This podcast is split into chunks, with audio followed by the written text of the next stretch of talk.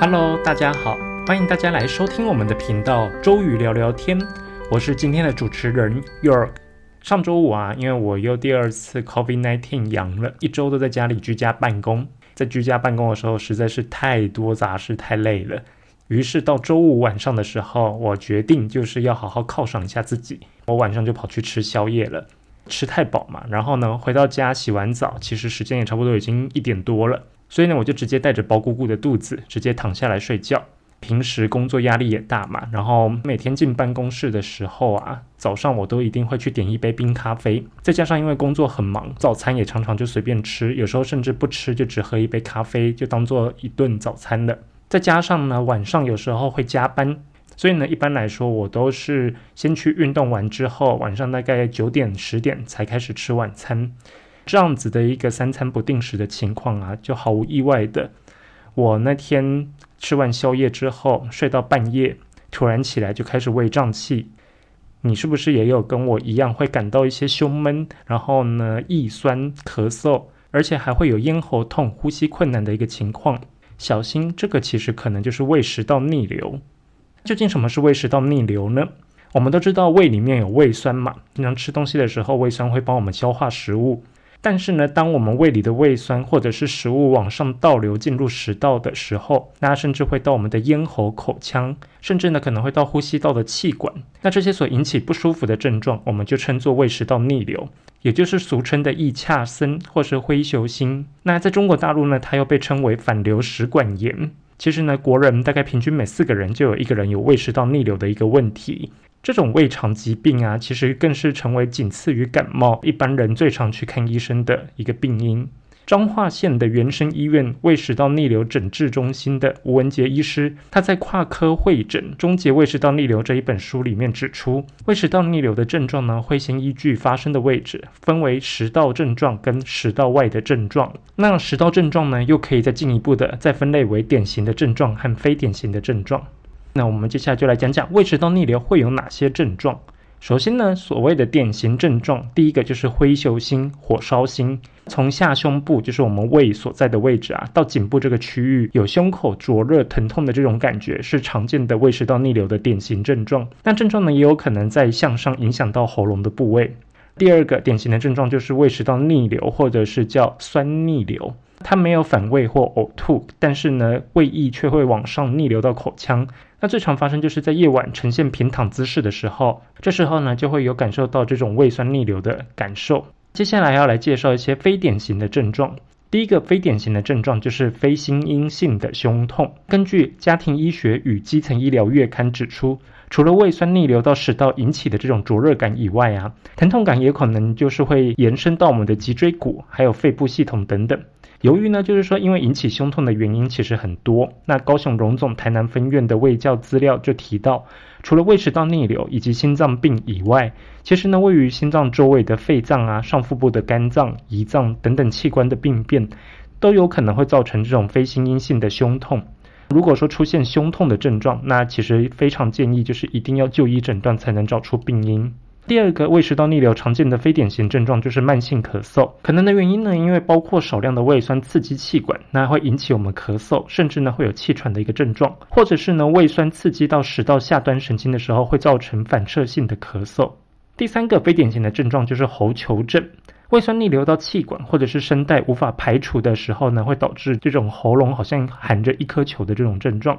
病人常见的症状呢，就是他在没有其他吞咽困难的问题的时候，却常常感觉喉咙卡卡的，而且呢，说话声音沙哑，需要常常清痰等等。我也常常就是会觉得喉咙卡卡的，然后说话声音也会有点沙哑。最近痰也确实有比较多一点。第四个胃食道逆流的非典型症状就是口臭。逆流的胃液啊，它其实会刺激我们唾腺分泌大量的唾液，导致我们嘴巴感觉有苦苦、咸咸、酸酸的这种味道。如果呢胃液中是混合了刚消化的食物，那其实更容易产生臭味。除此之外呢，逆流的胃液呀，也有可能会侵蚀牙龈，导致我们的牙龈发炎，或者是口腔干燥，而导致就是口臭的问题更加严重。第五个非典型的症状就是打嗝。在我们吃饭进食之后呢，胃中累积比较多的气体，我们的胃跟食道之间有一个器官叫贲门。那这个贲门它是可以阻挡我们这个胃酸去逆流到我们的食道里面。贲门在进食之后呢，本来就会稍微打开来释放胃中的气体，那就是打嗝的来源。在《胃弱使用说明书》的这一本书里面指出啊，如果胃部的机能变弱，那消化食物需要的时间变长，再加上呢食道上下括约肌松弛，都可能。会让胃容易去累积气体，那就会常常出现胃食道逆流的症状。第六个像是持续性的喉咙痛，第七个恶心呕吐，第八个上腹部疼痛或者是肿胀压迫感，第九个吞咽疼痛，第十个胸口有东西卡住的感觉，那第十一个口水变多变黏或者是有泡沫状的口水，第十二个夜间气喘，那有气喘的患者较有可能会发生。另外呢，有些症状可能会与并发症有关，那甚至呢有可能会危及生命。出现以下的症状，建议应该立即马上就医。第一个就是爬楼梯的时候，你的身体活动会感到胸痛；第二个，如果说你没有特意的减肥或者是改变饮食习惯，可是却出现体重减轻的一个情形；第三个，吃饭或是进食的时候会呛到，或者是对吞咽食物、饮料有困难；第四个，出现吐血或者是呕吐物外观像咖啡粉的时候。第五个，粪便呈现红色或者是黑色，有这种粪便潜血的一个情况。如果出现这些症状呢，就是一定要立即就医，可能都是有出血的一个情况，或者是有这种堵塞的情况。为什么会发生胃食道逆流呢？既然胃酸是在我们的胃里面，那它如果说从胃向上逆流到食道、咽喉这些地方的时候，一般人大概都会觉得，那可能是因为胃酸太多了，胃装不下了，才会形成就是像溃体一样的，就向上满出来。但其实呢，就是这种满出来、溢出来的胃酸呢，它虽然是造成胃食道逆流不舒服的症状的主要原因，那之所以会逆流呢，其实跟胃酸是不是过多没有太大的关系。而是呢，主要与三大主因有关系。第一个就是贲门松弛，第二个就是负压过高，第三个就是食道敏感。那我们来一一解释一下这三个主因。首先呢，第一个贲门过于松弛，我们知道呢，贲门其实它是在食道和胃中间的一个关卡。你可以把它想象成是一个单向阀。当我们的食物吃下去，从食道进入到胃里面的时候呢，它这个阀门是可以让食物从食道进到胃里面是没问题的。但是呢，一旦它进到胃里面之后呢，它就不让这个食物再回到食道里面。这样子呢，也可以避免胃酸它逆流到我们的食道里面，然后造成我们食道的黏膜受损。然而，当我们吞下食物的时候呢，食物会经过食道进入到胃里面。那为了避免胃中的食物和消化液被蠕动的这个胃挤回到食道啊，贲门呢就会在食物通过之后关闭，这样食物才能沿着正确的路径继续被消化，然后进到我们的小肠里面。此外呢，即使不是在吃东西的期间啊，贲门其实也会保持关闭，这样胃中的消化液、我们的胃酸才不会对食道的黏膜造成伤害嘛。对于胃食道逆流的患者来说啊，贲门可能会因为括约肌衰弱而无法紧闭。这时候呢，胃与食道中间出现可以通过的通道，那没有消化的食物还有胃液，它可能就会因此向上逆流而伤害到我们的食道。第二个，负压过高，肠胃属于我们的消化器官，消化呢这种与日常身体运作有关的机能啊，需要由我们的副交感神经去控制。那如果说因为太过于紧张，心理压力太大，那会导致我们交感神经紧绷的时候。副交感神经它就无法正常的去控制我们的肠胃功能。交感神经和副交感神经它们是相反的功能。一旦呢交感神经过度兴奋的时候呢，副交感神经其实就会被抑制下来。那这样子就比较容易发生胃食道逆流的一个情况。不过呢，除了心理压力，真正对胃所在的上腹部造成的压迫的力量，主要还是造成我们胃食道逆流的一个原因之一。你想象一下，如果说有人一直对着你的胃持续的按压，或者是有人就是狂揍你的胃，那是不是你里面的食物胃液其实就会要找个出口出来？这时候呢，胃酸跟食物可能就会向上被推挤出来，那朝着唯一的出口就是我们的食道这样子喷出来，也因此呢就会形成胃食道逆流。至于造成腹部压力会变大的原因有哪些呢？那第一个就是肥胖嘛，因为你腹部脂肪过多的时候，其实容易去挤压我们的胃部。第二个就是怀孕，像妈妈腹中的胎儿长大的时候呢，其实也容易向上挤压到胃部。除此之外呢，怀孕过程当中分泌的黄体素也会让贲门更不容易关紧。第三个外力。像是我们在重训啊、健身的时候，那尤其是针对腹部还有核心的训练，可能会让我们的腹压过高，那挤压胃部的这个动作，就会让我们的胃部压力偏高，然后呢，就会更容易出现胃食道逆流。再加上有的人因为想要秀肌肉的线条嘛，所以就会穿又紧又没有弹性的紧身衣。那这种对腹部有很高束缚力的紧身衣，其实也有可能会去挤压我们的胃部，造成就是胃食道逆流的情况。第三大原因就是食道比较敏感的这些人，即使健康的人呢，其实每天可能都有四十次的胃酸逆流的情况。在大多数而言呢，这个频率其实都在身体可以忍受的范围以内。如果每天的胃酸逆流的次数超过太多的话，那自然就会引起胃食道逆流的问题。但是呢，有些患者他虽然逆流的频率并不高，不过呢，因为他的食道太过敏感，所以哪怕只有一点点的胃酸接触到食道，也会引起胃食道逆流的症状。其实并不是只有肠胃不好的人才会发生胃食道逆流，这样的病症成因有许多种，那包括了我们的生活啊，还有饮食的习惯等等。像生活相关的因素，就有包括我们刚刚提到的肥胖、怀孕、老化、吸烟、喝酒，还有食道下端的括约肌无力以及横膈膜变形等等。另外呢，还有跟饮食相关的因素，像有的人就是有酗酒的习惯。那另外呢，还有就是咖啡、茶、碳酸饮料、高油脂的食物、辛辣的食物、甜食、酸性食物，像是一些柑橘类的水果、柠檬或者是番茄等等，这些呢都有可能会造成我们胃食道逆流的一个因素。以及第三点就是药物的因素。那部分的慢性病常用药物，像是我们的镇定剂呀、气喘药啊、高血压的降压药等等，它都有可能会降低我们食道括约肌的压力，导致我们的胃食道逆流。那像我本身就有长期在服用降压药嘛，降压药也有可能是成为我胃食道逆流的因素之一。那我们要如何去改善胃食道逆流呢？首先，胃食道逆流突然发作起来。要如何紧急处理才能减缓我们不舒服的感觉？很多人第一时间想到的就是先吃胃药。对此呢，廖伟成药师他指出，其实呢，胃药什么时候吃和我们的胃药性质也有相关。如果是一时胃酸过多上涌的话，那服用制酸剂类型的胃药就可以中和过多的胃酸。不过呢，这类的药物呢，大多数都是有金属盐类制剂。像我这一次因为胃食道逆流在服用的这个胃药呢，就是铝碳酸镁咀嚼片。这个药定里面啊，就含了铝还有镁这两种金属离子。这种金属盐类的制酸剂药物啊，其实并不建议长期服用。还有哪些方法可以去紧急舒缓我们的不舒服的感觉呢？那以下呢，由吴文杰医师以及美国的注册护理师 Debra Rose Wilson 他们所提供的改善方法。首先，第一个，喝温水。那借由稀释胃酸去减少对食道的刺激，其实可以促进我们的食道蠕动，那去改善我们消化不良的一个情况。第二个可以用小苏打水漱口，一匙的小苏打粉呢，加入五百毫升的这个温的白开水当中。那由于小苏打水它是偏碱性的，所以可以帮助中和我们逆流到咽喉的胃酸，同时呢，它也可以避免我们的胃蛋白酶去伤害到我们的喉咙，并且呢，舒缓我们的喉咙的肌肉。第三个，睡觉的时候垫高枕头，而且呢，向左侧睡，这个姿势呢，可以让我们的胃的位置比食道低一些，那降低我们食物跟胃酸逆流的机会。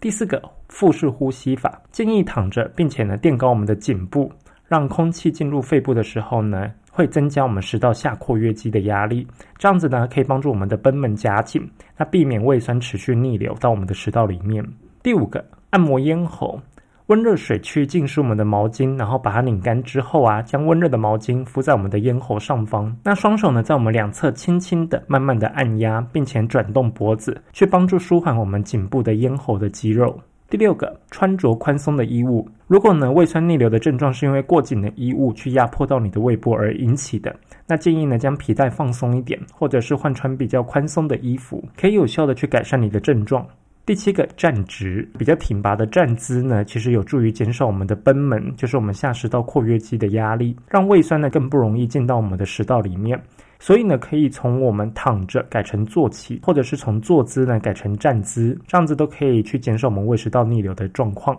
第八个可以服用生姜，那生姜呢，它具有缓解恶心的效果，把生姜泥或者是生姜末加入我们的料理当中，或者是喝姜茶，都可以改善我们胃食道逆流的一个状况。第九个口香糖，在二零一四年的一项研究指出啊，我们在吃饭后去咀嚼口香糖三十分钟，可以有助于刺激我们的唾液分泌，还有吞咽，借由稀释或是清除食道中的胃酸，而去有效的改善我们火烧心、胃食道逆流的效果。那很多人都会常常问说，胃食道逆流应该吃胃药吗？胃部不适的症状的时候，我确实第一件事情就是想到先吃胃药。那台湾人其实爱吃胃药也已经不是新闻啊。曾经就有报道指出啊，台湾人每年要吃掉的胃药多达二十二亿颗。那如果说全部堆叠起来的话，高度将近有六千七百座台北一零一大楼。哇！近年来其实有患者注意到，长期服用胃药可能会对我们的身体造成伤害，甚至呢也演变出有些患者他们宁愿撑到胃出血，也从来不吃胃药的这种痛苦的场景。不但病人觉得难受，连医师都难以下手治疗。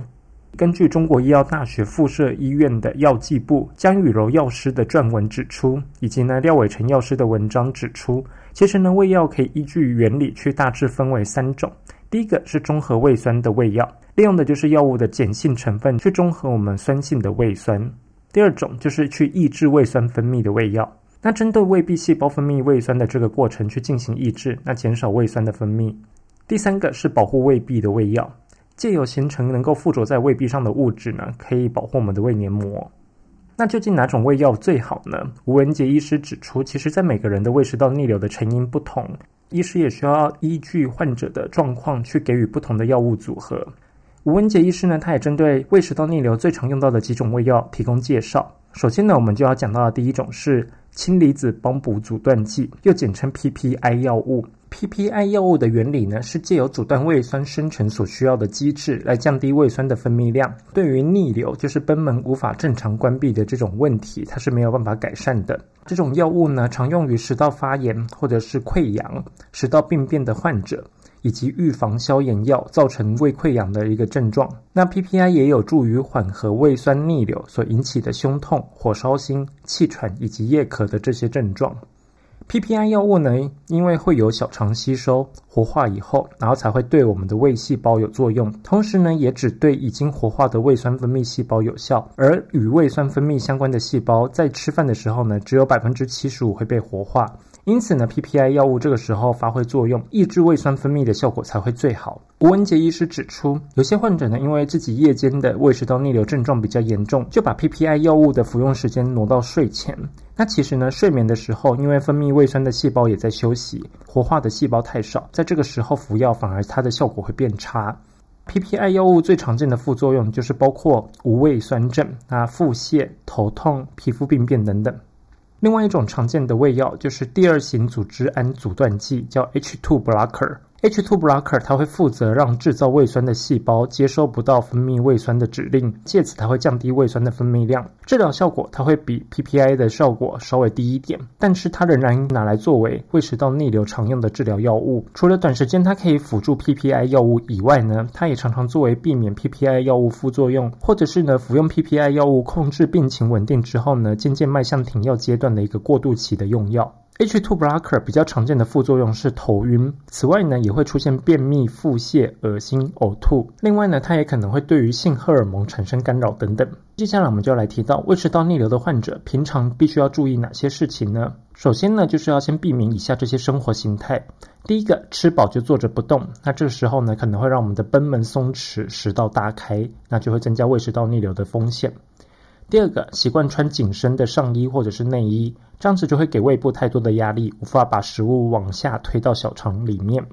第三个，肚子太大，腰围太宽，腹部脂肪囤积的太多的话，它会给胃部太多的压力，无法把食物往下推进小肠里面。第四个，抽烟、酗酒，还有一些刺激性的饮食，像是辛辣刺激的食物。第五个，在用餐之后立刻躺下，建议在睡前三小时内都不要进食。上周五我就是因为睡前还吃得饱饱的，然后就马上跑去躺下，才会导致我这个胃食道逆流的症状加剧。那另外呢，胃食道逆流有些食物其实是不建议吃的，被我们列为禁忌食物。首先第一个就是黑胡椒，黑胡椒呢，它对肠胃有比较强的刺激作用。而且呢，另外还有咖喱粉、辣酱、辛辣的调味品，这些调味料如果过量食用的话，也会引发或者是加重我们胃食道逆流的症状。第二个，薄荷，在正常的情况下，食道下方的括约肌相当于一个阀门，那这个阀门呢，它其实控制我们食物从食道单向进入到我们的胃里面，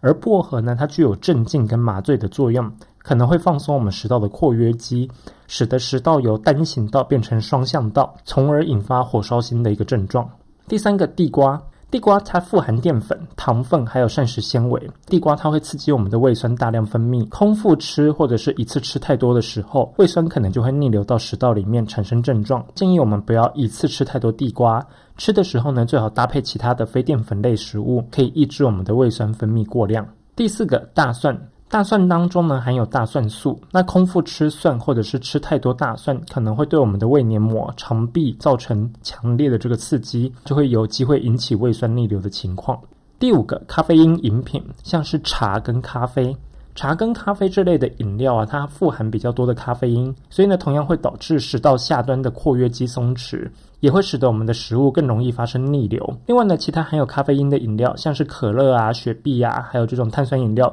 同样都是少喝为妙。如果呢你本身是有喝茶或者是喝咖啡的习惯，那建议要控制饮用量。这个其实也就提醒我了，因为之前夏天的时候，每天早餐我可能都要喝一杯咖啡当做早餐，甚至是连东西都不吃，只喝一杯咖啡就撑过一个早上。所以呢，这也是导致我胃食道逆流症状加剧的一个情况。第六个，辣椒，辣椒所含的辣椒素呢，它会引起胃酸分泌增加。如果呢你在临睡前啊去吃一些辛辣的食物，那火烧心的感觉可能会更明显。那吃完辛辣的食物之后呢，最好不要立即上床睡觉，可以先喝点水或者是牛奶来缓解肠胃的不适。第七个油腻食物，油腻食物呢，它所含的脂肪量过高，而且呢不容易消化，在胃里的停留时间会增长。这个时候呢，胃会自动分泌出更多的胃酸来帮助消化，于是呢就增加了胃酸逆流的一个几率。经常出现火烧心症状的人啊，在饮食上面要非常注意清淡少油，以及呢在料理的用油啊、奶油、沙拉酱、肉汤、肥肉、全脂牛奶跟乳制品都要稍微注意节制使用。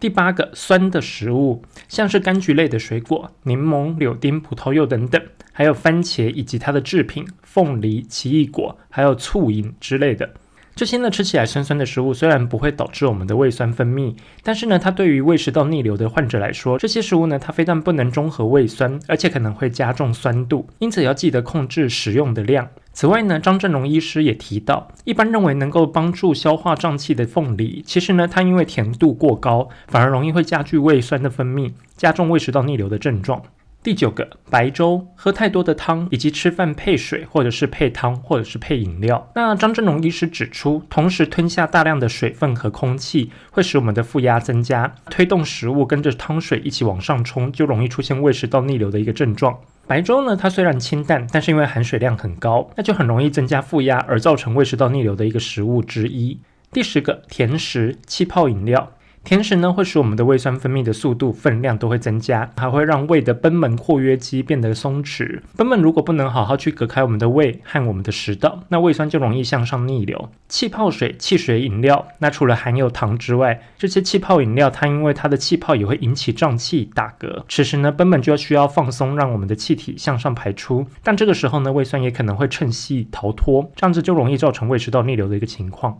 第十一个奶类的食物饮料，胃食道逆流到底可不可以喝牛奶？其实呢，奶类也是容易引起胀气的食物，而且呢，张振龙医师也提到，牛奶中的钙质也会使我们的胃酸分泌增加，全脂牛奶中的脂肪也容易让我们的贲门松弛。如果呢有摄取钙质的需求的话，那不如改喝低脂或者是脱脂牛奶，这样子呢可以避免贲门松弛导致胃食道逆流的症状更加严重。那胃食道逆流究竟可以吃什么呢？这边我们就来提提胃食道逆流可以建议的饮食。第一个蔬菜，纤维含量低的蔬菜、嫩叶、瓜果类，例如地瓜叶、花椰菜、高丽菜、红萝卜、菠菜、紫甘蓝菜等等，这些呢富含维生素 U 的蔬菜，它可以帮助我们去修复我们的胃黏膜。除此之外呢，秋葵、南瓜、白木耳、山药、莲藕这些富含果胶、黏液蛋白的蔬菜，可以去保护我们的胃壁。秋葵除了富含黏液蛋白之外呢，它还可以帮助去修复我们的胃黏膜，而且还可以稳定血糖的秋葵素，以及它也含丰富的水溶性纤维，可以帮助我们去改善胃食道逆流的症状。